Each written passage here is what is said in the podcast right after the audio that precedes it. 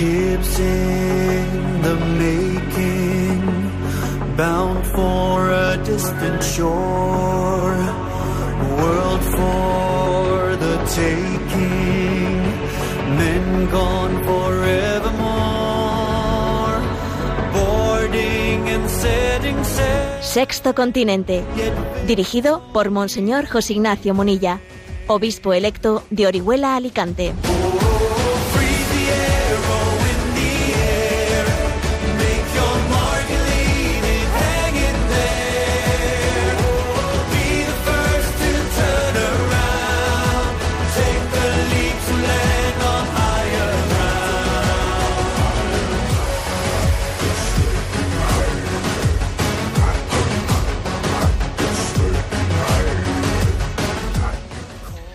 Un cordial saludo a todos los oyentes de Radio María.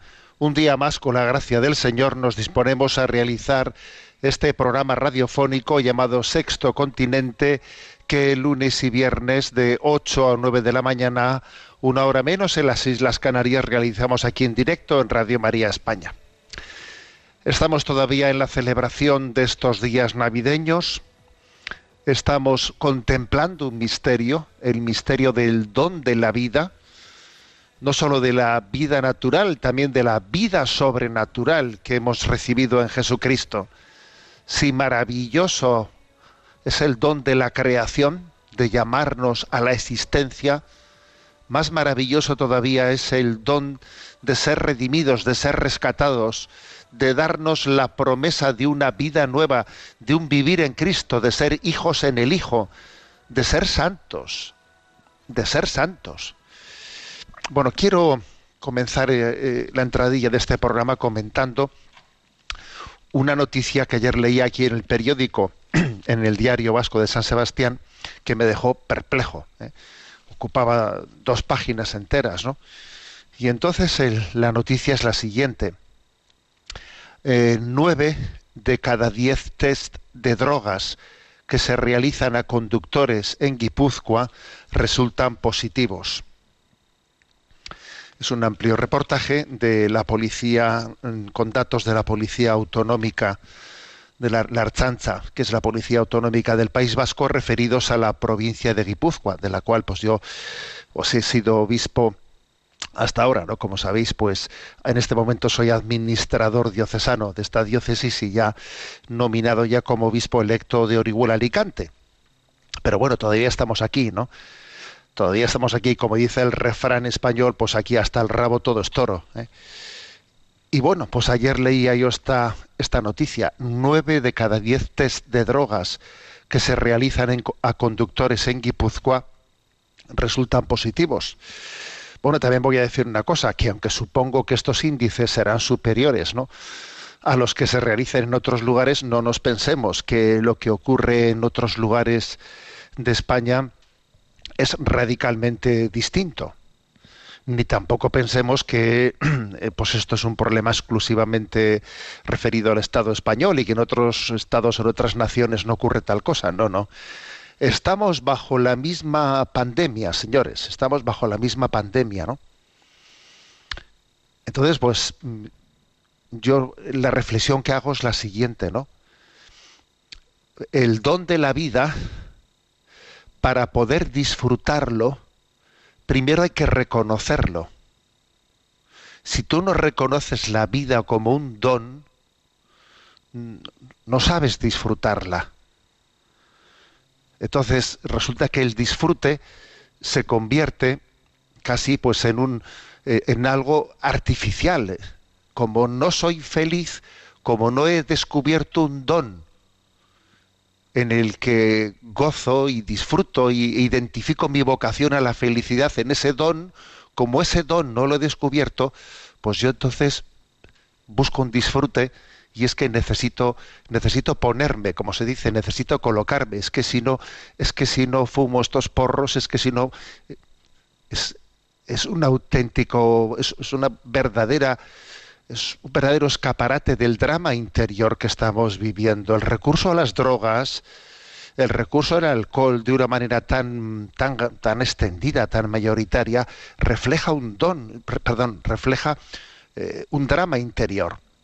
el de no haber reconocido la vida como un don. Entonces, entonces ¿qué hago? Bueno, pues si, si no soy feliz, si no he reconocido un don que sea fuente de felicidad, pues entonces tengo que buscar, pues a modo de tubo de escape, pues comprar un rato de un momento de disfrute, sustituyo la felicidad por el por momentos de placer y así voy tirando, ¿no? Voy tirando. Es un drama muy grande. Os, os comento también, pues obviamente, no guardando toda la discreción requerida, no, pues alguna una conversación que tuve recientemente, ¿no? con un joven que os pido que recéis por él y hablando de estos temas, ¿no? Pues él era consumidor de, de cannabis y, hablábamos de ello, ¿no? Y, y, y, la verdad es que él pues era consciente, ¿no? De su problema y, y me decía que había dejado 15 días de fumar cannabis y que claro se había visto esos 15 días pues mucho mejor que incluso me decía es que me daba cuenta que, que hasta el color de los de, los ojos me había cambiado de, de las pupilas y, y, que se daba cuenta de que de que había había descubierto muchas cosas que, que, las tenía olvidadas de sí mismo, ¿no? En esos 15 días que había dejado de fumar. Pero que sin embargo la angustia interior, la angustia no le había permitido seguir adelante con ello y que finalmente había vuelto a caer en ello, ¿no? Y me hablaba de sus problemas económicos y me, atreví a preguntarle, oye, ¿cuánto, cuánto te cuesta mensualmente pues el, pues el fumar el hachís o el cannabis o como sea, ¿no? Y me dijo, pues algo más de 300 euros, ¿no? Y le digo, ¿te imaginas que te subiesen el, que te subiesen el sueldo, ¿no? Eh, pues mensualmente por, ese dinero y decía, Uf, bueno, el hombre diría, madre mía, pues me, pues me dio una notición que me, que me daría, ¿no? Digo, pues el caso es que lo, lo tienes en tu mano y, y, la esclavitud te lo impide, ¿no? Bueno, pues yo creo que, que he aquí, he aquí lo que el mundo necesita. El mundo necesita descubrir el don. Si no reconoces el don de la vida, no, no puedes disfrutarla. Y entonces parece como si, si tú necesitases, ¿no? construirte artificialmente una, una jaula en la que sobrevivir saliendo, aislándote de este mundo como si en él no pudiese ser feliz, ¿no? Entonces me aíslo de este mundo y me meto en una jaula que es una jaula fabricada, pues, bueno, pues por una serie de estupefacientes, por una, serie de productos químicos en los que yo intento sobrevivir, ya que no soy feliz, por por lo menos voy a ver si, si este alcohol, si este, esta droga, si esta pornografía, si esta, cada uno se agarra a su adicción, ¿eh? para intentar compensar su ausencia de su carencia de felicidad, ¿no? Nunca el mundo había reivindicado tanto la libertad y nunca habíamos sido tan esclavos de tantas adicciones. La vida es un don, existir es un milagro. El don natural de la existencia y el don sobrenatural de la llamada a la vida en Cristo, a la vida divina, es, es una dignidad, ¿no? Inmensa de la que somos partícipes por pura misericordia de Dios. Pero si conocieras el don de Dios, si, si, fueses consciente de ello, cuántas cosas cambiarían en nuestra vida, ¿no? Cuántas esclavitudes caerían, caerían y, cómo podríamos fundar una vida que el Señor nos está ofreciendo para este año 2022 y en este tiempo de Navidad. Vino a su casa y los suyos no le recibieron, pero a los que le reconocieron, a los que le recibieron, les dio el poder de ser hijos de Dios. Y en esas estamos. Queremos reconocerle, queremos recibirle, para así poder vivir la vida en intensidad. Porque aquí lo, lo digo una vez más, ser feliz y ser santo es una sola cosa, no son dos cosas diferentes, es una sola cosa vivamos la vida en Cristo, vivámosla y acojámosla como, como don de Dios. Sexto Continente es un programa que tiene interacción con los que son usuarios en redes sociales, en Twitter y en Instagram a través de la cuenta arroba Munilla, con los que son usuarios de Facebook a través del muro que lleva mi nombre personal de José Ignacio Munilla. Y recuerdo que los programas anteriores están a vuestra disposición tanto en el podcast de Radio María como en la página web multimedia www.enticonfio.org. Enticonfio.org. Bien, pues en esta página, por cierto, en ticonfio.org, allí hay un apartadito que se llama píldoras y en ese apartadito solemos eh, colocar, entresacando de este programa los comentarios que vamos haciendo de los aforismos de Chesterton. Y hoy he querido elegirlo un aforismo pues estrella. ¿Qué cosas dijo Chesterton de la Navidad? porque es que toca hablar de ello, obviamente, ¿no? ¿Qué cosas dijo Chesterton de la Navidad? Él era un enamorado ¿eh? de, la, Navidad y, entre, y entresacado unas cuantas perlas que las vais a disfrutar. Bueno, lo primero que él dice, que un corazón enamorado, él es un corazón enamorado, ¿no? De la tradición navideña. Y da, testimonio de ello en medio de una cultura ya secularizada, ¿no? Como era pues eso, la Inglaterra de su tiempo. Dice él, a mí todo este extraño mundo se me hace hogareño porque en su corazón hay un hogar donde, y, y siga adelante, donde el hogar es un templo, habrá rituales como los de la Navidad.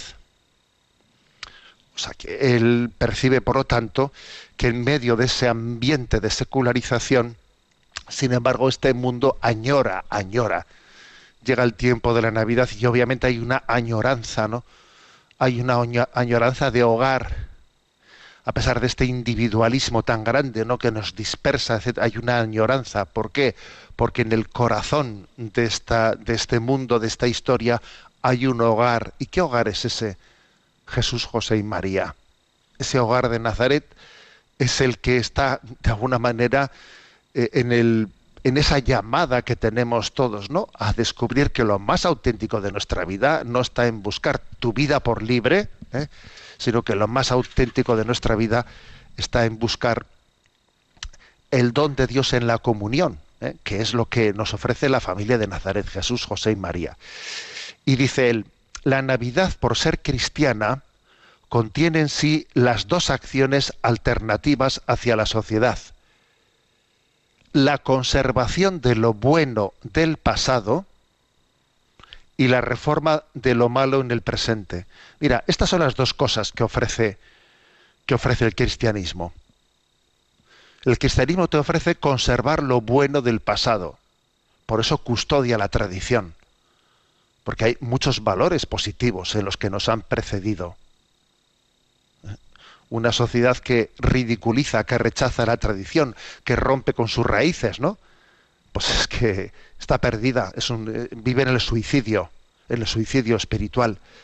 O sea, el cristianismo conserva lo bueno del pasado y reforma y, y, por otra parte y lleva adelante la reforma de lo malo en el presente y vamos a reformar lo malo en el momento presente, no dedicarnos a criticar lo que pasó antes, que es lo que hoy en día se nos da muy bien a todos. ¿eh? Reformar lo malo en el presente. conservar lo bueno del pasado y reformar lo malo en el presente. Esos son los, grandes valores, dice él, del cristianismo que muestra la Navidad. ¿eh? Bueno, luego es muy gracioso. Eh, la contestación sin complejos a tantos coetáneos suyos que ridiculizan la Navidad por no entender el espíritu que esconde los símbolos de la Navidad, ¿no? Y bueno, pues, por ejemplo, hay una, una expresión suya que dice, a quien dice que las Navidades son una especie de adoración del sol, lo mínimo que se le puede pedir es que aprecie la diferencia entre adorar el sol y seguir una estrella. A ver, no sea usted ridículo. No, es que esta es una fiesta que en el fondo era una fiesta pagana, porque entonces eh, lo que anteriormente existía antes de la llegada del cristianismo era el día del sol, la adoración del sol, entonces es una fiesta pagana. Mire usted, a ver, pues el cristianismo, cuando ha cristianizado una sociedad, también habrá cristianizado pues los signos paganos que tenía esa sociedad, pero ha tenido la capacidad de hacer de esos signos pues un instrumento de catequético, ¿no? Mm, descubriendo el espíritu que esconde los símbolos. Entonces dice, mire, no, no, confunda usted adorar el sol con seguir una estrella. Nosotros seguimos una estrella, porque el sol es ese niño, es ese niño que ha nacido. ¿eh? Y dice él, que celebremos el nacimiento del Hijo de Dios en diciembre significa algo, que Cristo no es meramente el don de verano de los prósperos, sino el hogar del invierno de los desafortunados. Bueno, o sea, que es que hay que saber interpretar los, los signos, los símbolos. ¿eh? Dice él, ¿qué sentido tiene la celebración de, del nacimiento de Jesús en diciembre? A ver, es que acaso sabemos qué día nació. Mire usted, a ver si, si ¿por qué se pierde usted en, en, lo anecdótico en vez de ser capaz de ver el espíritu que esconden los símbolos, ¿no? Y repito, dice, ¿no? Que celebremos el nacimiento del Hijo de Dios en diciembre, pues para nosotros, ¿no? Para los que vivimos en este hemisferio, ¿eh? en este hemisferio, que yo sé que este programa se escucha desde otros hemisferios también, ¿eh? el de sexto continente, y obviamente desde otros hemisferios, pues tendría también otra lectura espiritual. Pero, pero Chesterton, que escribe desde este hemisferio, ¿no? En el que celebramos el nacimiento de Jesús en pleno invierno, dice, esto significa que Cristo no es meramente el don de verano de los prósperos, sino la hoguera del invierno de los desafortunados. Igualmente tiene una contestación a tantos materialistas coetáneos suyos que ridiculizan la Navidad por, por materialista, ¿no? Y sobre todo tiene una expresión buenísima que me he reído mucho con ella, en esa dialéctica que él mantenía con un tal Bernard Shaw, y este Bernard Shaw pues era un liberal que también escribía en los periódicos y entonces solían polemizar entre Chesterton y Bernard Shaw, que eran unas polémicas muy interesantes, ¿no? Y dice Chesterton contestándole, dice, cuando Bernard Shaw dice que la Navidad es sólo una conspiración de los que crían pavos y de los bodegueros por razones estrictamente comerciales, dice algo que, más que falso, es una alarmante y sobrecogedora tontería Podría decir igualmente que los dos sexos, masculino y femenino, fueron inventados por los joyeros que querían vender anillos de compromiso. Hay que reconocer que este hombre es genial, ¿eh? Es genial dando esta contestación. A ver, claro que existe pues una, una sobreexplotación, ¿no? Pues materialista y consumista de la Navidad, pero a ver, pero ¿Acaso eso, eso está en el origen de la Navidad o es una deformación posterior? ¿no? Y añade y dice, muchos vulgarizan las Navidades y luego las denuncian por vulgares. Primero las hacen completamente comerciales y luego desean suprimirlas, pero conservar el comercio. A ver, eh, no se puede decir de una manera más clara. Hay quien, ¿eh? Vulgariza las navidades y luego denuncia que son vulgares. Pero si las has vulgarizado tú, si eres tú el que las has vulgarizado, si eres tú el que no entiende su sentido espiritual, su sentido religioso, entonces ¿cómo puedes decir tú, esto es un puro materialismo? Claro, pues si es que eres tú el que lo has hecho, perdiendo el sentido de la fe. ¿Eh? Bueno, como veis, Genial este hombre. Y luego concluyo en esa intuición chestertoniana para poner el acento en dónde está lo esencial del misterio de la Navidad. ¿no? Y dice, la omnipotencia y la indefensión, la divinidad y la infancia forman definitivamente una especie de epigrama que un millón de repeticiones no podrán convertir en un tópico. Mira, un epigrama es como una frase redonda, ¿no? Es como, mm, bueno, pues dejar escrita pues una expresión que, es, que se convierte casi en un, en un dicho de oro, escrito en letras de oro, ¿no? Bueno, pues dice él, por mucho que repitamos y repitamos millones de veces, esta frase jamás era un tópico. ¿Y cuál es? Pues cómo se han unido la Navidad la omnipotencia y la indefensión. La grandeza de Dios y la debilidad de un niño que necesita que se lo hagan todo. Que llora y, y necesita que le den de mamar. Y Dios, el omnipotente, se ha mostrado de una manera completamente indefensa. Eso, eso, ese unir la divinidad y la infancia, eso dice, jamás era un tópico. Quedará, mm, quedará como la expresión más grande, más maravillosa en la que Dios se ha revelado ante el mundo. Bueno, y luego, para rematar esto, eh, dentro de esa intuición chestertoniana de qué es la Navidad, he recogido esta otra expresión que dice, la más grande de todas las bendiciones es el boomerang, o mejor dicho, todas las grandes bendiciones son como el boomerang. Todas las cosas sanas que conocemos son boomerangs, cosas que regresan. La luz del día es un boomerang. La vemos desaparecer en la distancia por la noche y la vemos reaparecer por la mañana. Y dice él entre paréntesis, si nos levantamos pronto, cosa que yo he hecho una o dos veces. Tener una institución como la Navidad es como una aventura recurrente y en cierto sentido interminable. O sea, es decir, él ve como en ese retorno de la Navidad hay como un boomerang, ¿eh? un boomerang. Él dice, Dios, Dios tiene paciencia y Dios está continuamente retornando y volviendo a nacer. Te lo dije hace 2022 años, pero te lo voy a seguir diciendo.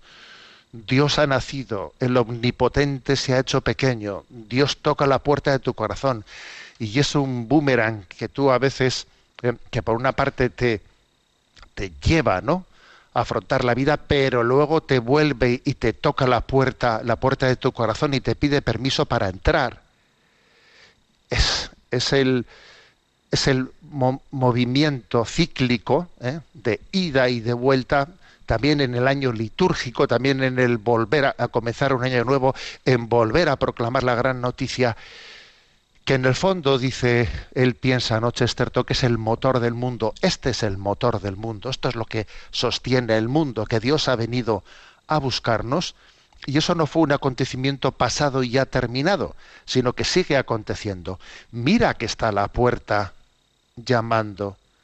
Si le escuchas, y le abres, Él entrará y comeremos juntos. Yo ayer celebrando la Eucaristía, pues dije esto en el momento en el acto penitencial, les dije, a ver, ¿sabéis? Cada vez que celebramos la Eucaristía, cada vez que comulgamos, es Navidad. Recibir la comunión es celebrar el misterio, el misterio de la Navidad. Bueno, este es nuestro, nuestro querido Chesterton. Bueno, tengo una sorpresa, una sorpresa musical para vosotros.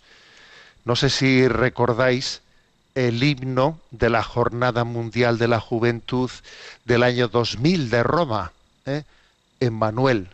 Bueno, pues eh, la renovación carismática española en el Ministerio de la Alabanza para los niños que tienen, eh, convirtieron ese himno de la Jornada Mundial de la Juventud en un villancico, con una belleza muy grande. ¿eh? Lo encontráis fácilmente pues, en YouTube, si tecleáis eh, pues villancico en Manuel. ¿eh? Mm, la verdad es que eh, lo vais a lo vais a disfrutar, lo vamos a disfrutar. Este himno del Emmanuel del Dios con nosotros cantado por los niños de la renovación carismática española y convertido en villacinco de alabanza.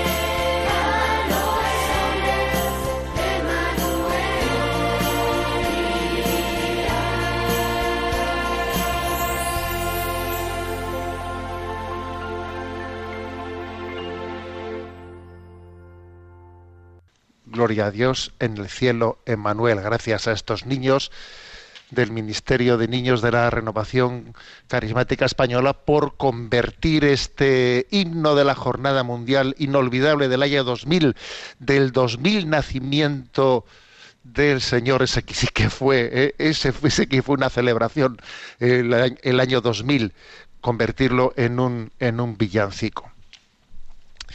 Bien, continuamos hoy con un. Después voy a quiero atender las preguntas de los oyentes, ¿eh? que sabéis que tenemos ahí un un correo habilitado habilitado para ello, pero antes quiero hacer dos cosas. En primer lugar, recordar ¿eh? que vamos adelante con la campaña de Navidad de Radio María y pues animaros a todos a que todos pongamos nuestro granito, ¿eh? nuestro granito de arena, cada uno a su manera. Quizás alguno el granito de arena que tendrá que poner pues será mm, pues una oración, un sacrificio ofrecido al Señor porque económicamente igual no se lo pueda permitir, pero yo creo que la mayoría de nosotros en nuestro nivel y medida sí podemos permitirnos decir, pues yo quiero hacer mi pequeña contribución a esta campaña de Radio María para que pueda tener, seguir teniendo esa libertad de evangelizar, que eso es lo más grande que existe, el poder evangelizar. Nuestra vida existe para evangelizar, existimos para eso, para eso. Cualquier otra cosa que hagamos, eh, a ver, es secundaria. Lo principal es anunciar a Jesús, que el mundo conozca a Jesús. Bueno, y os recuerdo que el, el teléfono para poder contribuir, hay muchas muchas formas de hacerlo, ¿no? Y el que quiera un poco explorar a ver qué formas son esas, de cómo se puede hacer, bueno, que entre en la página web de Radio María, que vea el apartado, ¿no? Mm, En el que se explican muchas formas de hacerlo.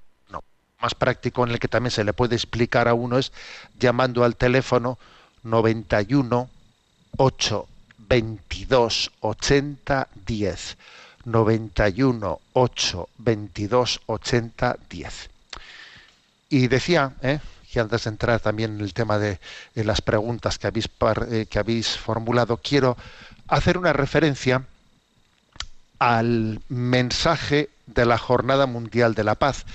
San Pablo VI, hace 55 años ya, ¿eh? instituyó el día 1 de enero como la Jornada Mundial de la Paz. La verdad es que él hizo dos cosas. Una es proclamar el día 1 de enero como el día de Santa María, Madre de Dios, ¿eh? y al mismo tiempo pues, ponerlo como la Jornada Mundial de la Paz. Entonces, cada año el Papa eh, pues, nos ofrece un pequeño mensaje, un breve mensaje de reflexión. Este año es la 55 Jornada Mundial de la Paz. Y en el mensaje que nos ofrece el Papa Francisco, en ese, en ese orden de lo que es el camino de la paz, que San Pablo VI denominó como el nuevo nombre del desarrollo integral, porque cuando nos, cuando el mundo se desarrolla de una manera integrada, ¿eh? integrada, no desarrollos unilaterales por un lado en detrimento de otros, que eso es eh, pues un caldo de cultivo, ¿no? de conflictos. Cuando el desarrollo se produce de una manera integral es cuando ponemos las bases de la paz, ¿no? Bueno, pues eh, en ese sentido, eh, la idea de San Pablo VI fue que esta reflexión anual nos, nos sirviese para contribuir a hacer una arquitectura de la paz, ya que los católicos seamos artesanos, ¿eh? artesanos de la paz. Bueno, entonces, ¿cuál es la aportación en la reflexión de este año del Papa? Bueno, pues él subraya que hay tres caminos para construir una paz duradera. ¿eh? Estoy haciendo un mini, mini resumen ¿eh? de la declaración, del, mensaje de este año, de la Jornada Mundial de la Paz. Tres caminos para construir una paz duradera. Diálogo entre las ¿eh? la importancia de que, bueno, frente a, lo que ha acontecido con, con esta crisis del COVID, ha aumentado muchísimo mm, pues la soledad de muchas personas, el repliegue de mucha gente sobre sí mismos. También es verdad que ha ocurrido lo contrario en otras personas, dice el Papa. Por ejemplo, muchas personas han salido de sí mismas, pues para darse a los demás en situación de crisis. O sea, ha habido mm, personas que en este momento han dado el do de pecho. ¿eh? Con proyectos nuevos de solidaridad, no de encuentro con otras generaciones, especialmente saliendo en búsqueda de los más ancianos que se habían quedado aislados, ¿no? O a los que habíamos dejado metidos en una burbuja y en esa burbuja había entrado ahí el, bicho, ¿no? Bueno, pues frente a ese riesgo, ¿no? De que las generaciones en este en esta crisis de COVID se han alejado más todavía, pues entonces dice el Papa, cuidado, que los jóvenes necesitan la experiencia existencial, sapiencial, espiritual de los mayores. Necesitamos, ¿no? Que haya un verdadero diálogo entre las generaciones. También los mayores necesitan de apoyo, de afecto, de creatividad, del dinamismo de los jóvenes. Los jóvenes de nuestros días necesitan raíces y alas y las raíces las encuentran en sus mayores. Luego el diálogo entre las generaciones para construir la paz es clave. Raíces y alas. Bueno, primer, primer camino pues para cons- construir una paz duradera, el diálogo entre las generaciones. Segundo, dice el Papa, la educación como factor de libertad, responsabilidad y desarrollo. Una buena educación. ¿eh? Una buena educación, haciendo a las personas más libres y responsables. Y sin embargo, ¿eh? sin embargo, el, pues el, el Papa pone también, eh, aquí algunos datos, da algunos datos como viendo cómo a nivel mundial se puede decir que mm, de una manera preocupante, pues se ha vuelto a niveles de gastos mm, de gastos en armamentos que no se habían visto desde el final de la Guerra Fría. ¿eh? De la Guerra Fría han subido de una manera exorbitante los gastos militares, etcétera. Entonces, bueno, pues lo que él insiste es que mm, para poder superar esa especie de desconfianza de que yo me tengo que armar para mm, frente a los demás es necesario forjar pues un paradigma cultural en un gran pacto educativo y el gran pacto educativo no que el papa pues ha sido verdaderamente pues bueno, iba a decir pionero pero pero punta de lanza en este en este pacto educativo está llamado a involucrar a la familia a los gobernantes y a las religiones. ¿Eh? En el fondo, eh, esa tríada de familia, religión y Estado, esa tríada es clave. ¿eh? Si esa tríada no está bien integrada, entonces la cuestión de la educación se convierte en una estrategia de poder cuando la educación, no, no, no, no hay un gran pacto educativo en el que la familia, el Estado y la religión, eh, los principios religiosos ¿no? de cada familia libremente eh, pues, pues expresados están integrados en la educación, entonces la educación se convierte en una estrategia más de poder y de lucha, ¿eh? y de lucha, de manipulación de las nuevas generaciones al servicio de ideologías. Y el tercer, el tercer punto, estamos diciendo cuáles son los tres caminos para construir la paz. Dice el primero, diálogo entre generaciones. Segundo, la educación como factor de libertad. Y el tercero, trabajo para una plena realización y dignidad. ¿eh? Bueno, pues porque, porque este, es tan importante el hecho de que se vaya generando un mundo con, con un trabajo digno, con un trabajo digno. Eh, hay mucho mucho trabajo basura, mucho trabajo que no que no permite ¿no? a la juventud el, inicio de, un- de una etapa en la vida en la que él mismo primero exprese sus dones, porque el trabajo es expresión de los propios dones y al mismo tiempo es expresión de compromiso y de esfuerzo en colaboración, ¿eh? pues por hacer un mundo, pues por contribuir al bien común, ¿no? Y dice el Papa un dato tremendo, que solo un tercio, un tercio de la población mundial en, edad laboral goza de un sistema, bueno, pues de seguridad social, o puede, ¿eh?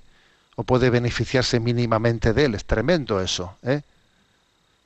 y, y existen no pues grandes grandes amenazas eh, incluso en un mundo tecnologizado etcétera pues para que todavía eh, pues el acceso al, al trabajo pues sea reducido eh, a un trabajo digno sea reducido pues a cada vez a un tanto por ciento de la población mundial pues, pues más pequeño ¿no?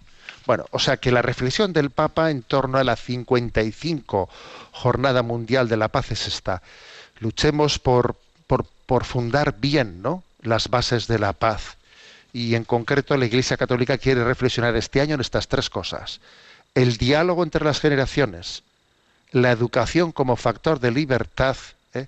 y el trabajo como plena realización de la, de la dignidad humana. Bueno, pues muy bien, lo vamos a dejar ahí. Y como os digo, hay un, un apartado, un correo electrónico ¿eh? que tenemos habilitado para poder atender las, las consultas de los oyentes, que es, vamos a ver, es sextocontinente arroba radiomaria.es. Sexto continente arroba radiomaria.es. ¿eh? Vamos a pedir, eh, pedirle a Yolanda que nos vaya desde la emisora presentando las preguntas que hemos, que hemos seleccionado. ¿eh? Adelante. Muy buenos días. Buenos días. David nos escribe desde Barcelona. En primer lugar, Dios le bendiga y lo acompañe en su nueva misión en Alicante. La consulta que quería hacerles es la siguiente. Mi hija mayor hizo la primera comunión en octubre pasado. Para nuestra sorpresa, la catequista nos indicó que no era necesaria la confesión dada la corta edad, nueve años, y que en la parroquia no era costumbre que los niños que hacían la comunión se confesaran primero. ¿Existe alguna norma o directriz al respecto? En todo caso, me gustaría que me dijera unas palabras para poder introducir poco a poco a nuestra hija en este sacramento.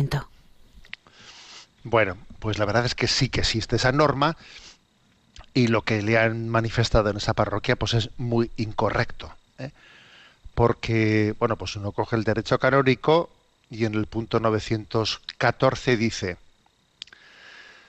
los padres en primer lugar y quienes hacen sus veces, así como también el párroco, tienen obligación de procurar que los niños que han llegado al uso de razón se preparen convenientemente y se nutran cuanto antes previa confesión sacramental de este alimento divino de la Eucaristía. A ver, es que es difícil decir las cosas con más claridad. Entonces, la verdad es que es un drama el hecho de que en la vida de la Iglesia pues nos falte la fidelidad a, lo que llevamos entre manos. Con lo cual eso de que en esta parroquia los niños no se confiesan porque todavía son pequeños, hombre, si son pequeños para confesarse también son pequeños para, para comulgar, porque el mismo uso de razón que hay que tener para comulgar también hay que tener para luchar contra el mal. Entonces, no, si un niño todavía no tiene capacidad de pecar, pues entonces tampoco tiene, tiene, tiene uso de razón suficiente para recibir el cuerpo de Cristo. O sea que, por eso, como veis, en ese punto 914 del derecho canónico, pues es que lo, lo, deja claro, no, lo deja clarísimo, ¿no?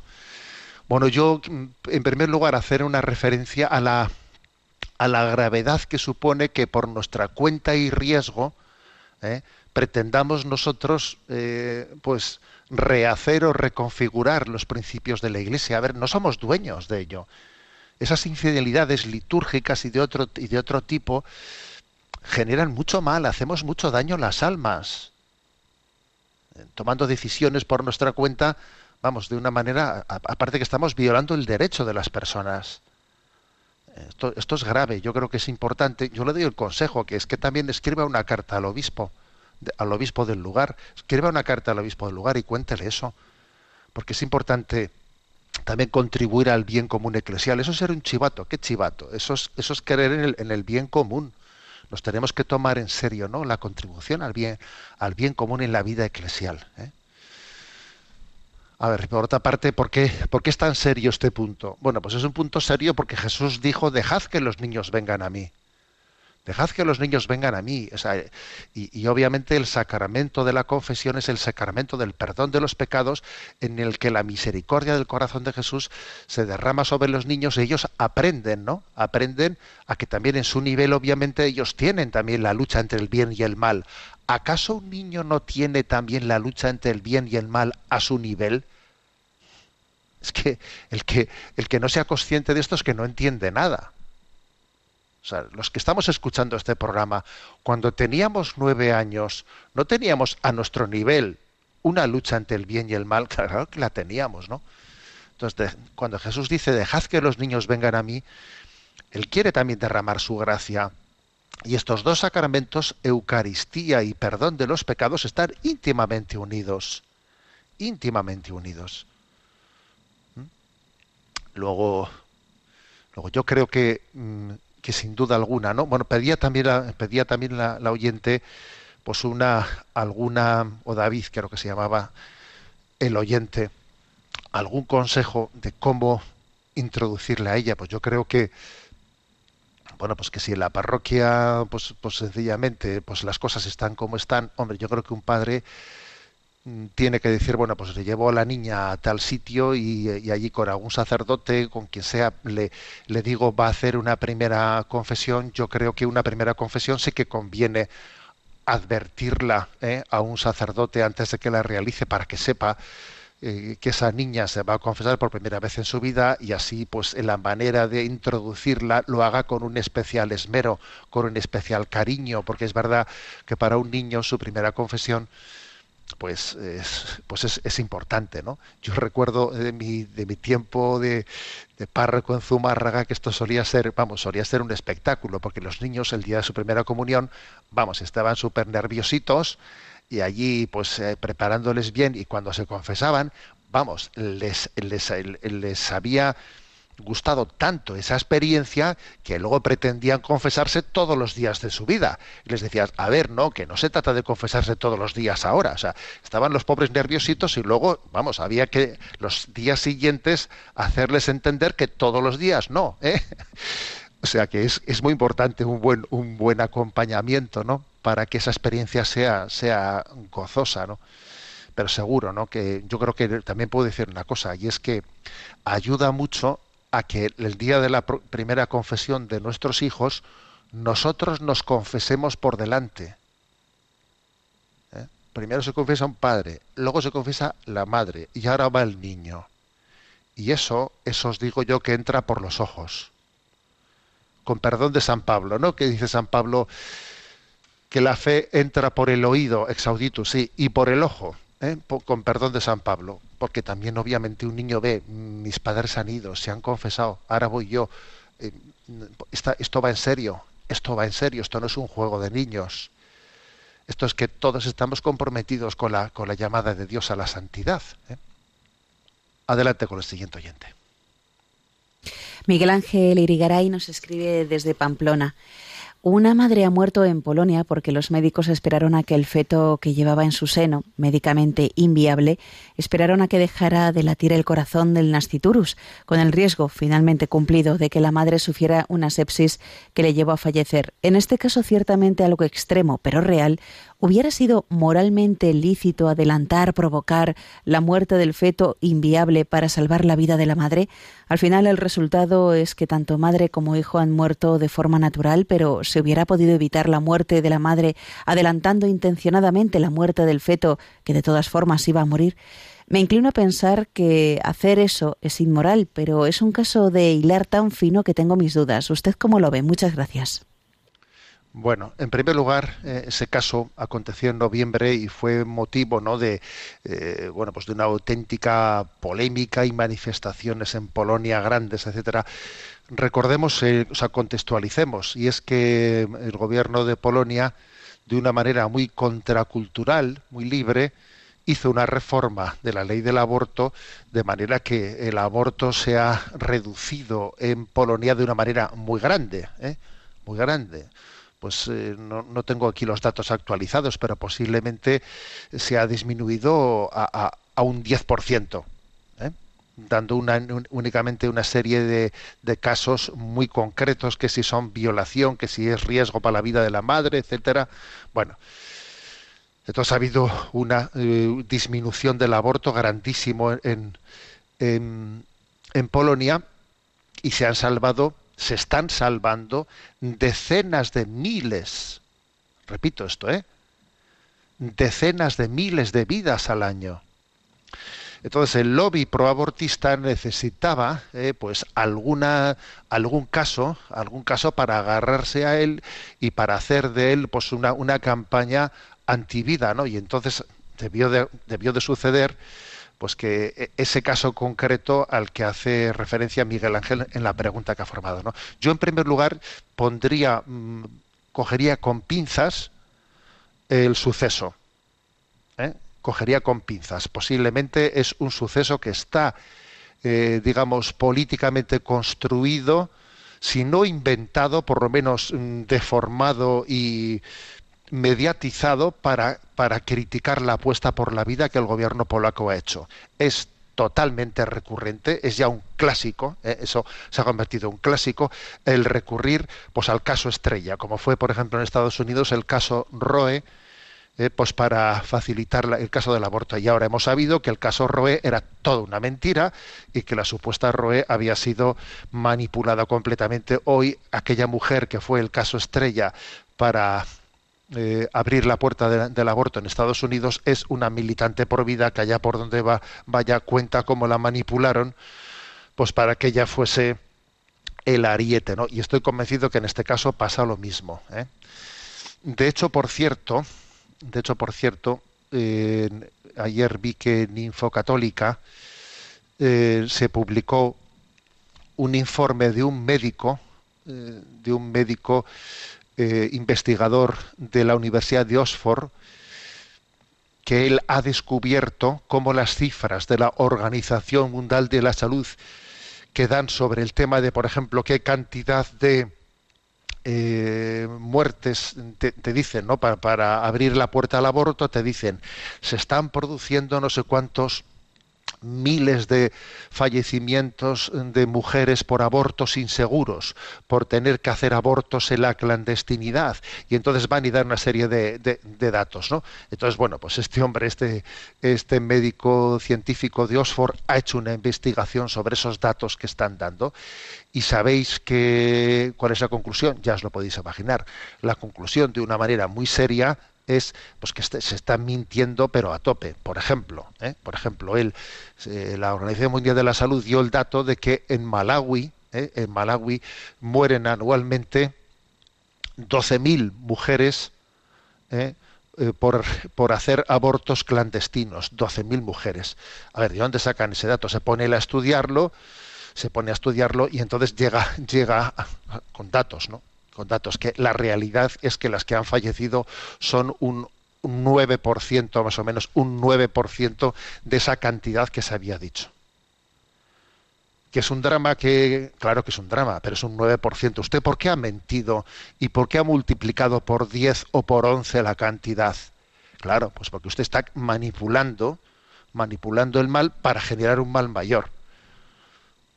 Entonces, esto es continuo, ¿eh? continuo. Luego, luego, en primer lugar, no, no hay que asustarse ¿eh? por, el hecho de que siempre se recurra a la manipulación de los datos, etcétera, pues en este, en esta batalla por la vida.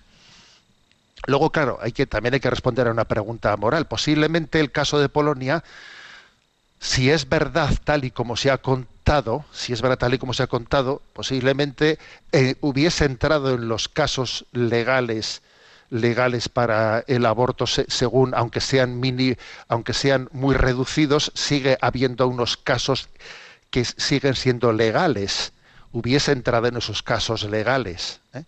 ahora bien eh, la Iglesia Católica siempre dirá que aunque se reconozca algún caso como legal nunca será moral es que en caso de violación y no sé qué Oiga, perdón usted, en que el, hecho de que eh, la forma en la que el niño haya sido concebido sea súper dramática no será nunca justificación.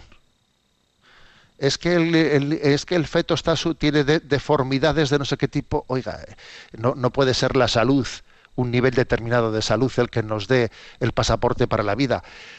Es que puede haber un embarazo con mucho riesgo. Claro que puede haber un embarazo con mucho riesgo. En esta cosa, en esta vida hay situaciones que son de alto riesgo. Vivir es, vivir es una apuesta de alto riesgo. ¿eh? Entonces, a ver, la Iglesia Católica, desde la ética natural, ¿eh? Que, coincide al 100% con la visión cristiana, la ética natural, pues nunca justificará un solo asesinato de un niño inocente nunca la justificará. ¿eh? ¿Por qué no? Pues porque la, la apuesta por la vida no puede tener, no puede tener excepciones. Pero insisto, ese- esa polémica generada en, en Polonia era totalmente artificial, además de que, eh, de que incluso en la ley polaca ese caso podía haber tenido eh, perfectamente cabida dentro de la ley, que como digo, la Iglesia Católica nunca justificará ni, ni un solo caso concreto, ¿no? de, de justificación del aborto. Pero es cierto que la batalla por la vida va caminando, eh, tenemos que acostumbrarnos a esto, que estamos hablando de batallas parciales. Para ir hacia el aborto cero, para, para que llegue un día en el que el mundo eh, no, se, no se justifique aborto alguno, eh, la experiencia nos dice que tendremos que ir por batallas parciales, como la que se ha asumido en, en Polonia. en la que para ir cambiando la mentalidad abortista, pues fijaros lo que supone, por ejemplo, que se, que se haya disminuido de una manera eh, increíble ¿no? el número de abortos anualmente. Sigue habiéndolos, pero posiblemente era imposible llegar al cero sin haber pasado por, eh, por puntos intermedios. ¿no? Evangelium Vitae, la, la encíclica tan luminosa de San Juan Pablo II, dice que aunque para nosotros nunca será justificado un solo aborto, está justificado que un político católico, cuando no tiene la capacidad de una derogación completa de una legislación abortiva, abortista, pueda apoyar con su voto una legislación restrictiva, dejando bien claro que la apoya no porque sea buena, sino porque no tiene la capacidad de suprimirla plenamente, no le dan los votos para eso, para entendernos, ¿no? O sea que quizás tenemos que acostumbrarnos que aunque nuestra meta del aborto cero es clarísima, pues tiene que haber un iterín, un iterín de llegar a, a ese camino en el que tenemos que ir por el camino de la restricción del mal hasta llegar al bien pleno. ¿eh? Bueno, tenemos el tiempo cumplido. Me despido con la bendición de Dios Todopoderoso. Padre, Hijo y Espíritu Santo. Alabado sea Jesucristo.